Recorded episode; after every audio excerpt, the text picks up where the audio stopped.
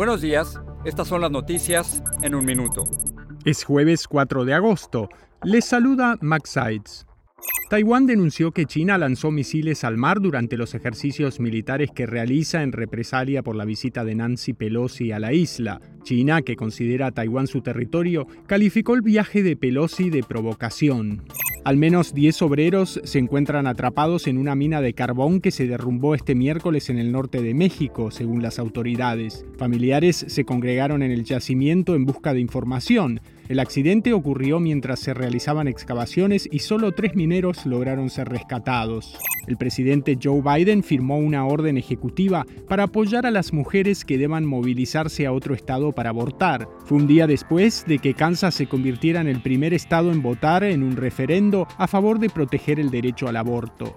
La planta nuclear más grande de Europa está fuera de control, según advirtió el jefe del Organismo Internacional de Energía Atómica, Rafael Grossi. La central de Zaporilla, en Ucrania, ha sido ocupada por las fuerzas rusas. Más información en nuestras redes sociales y univisionoticias.com.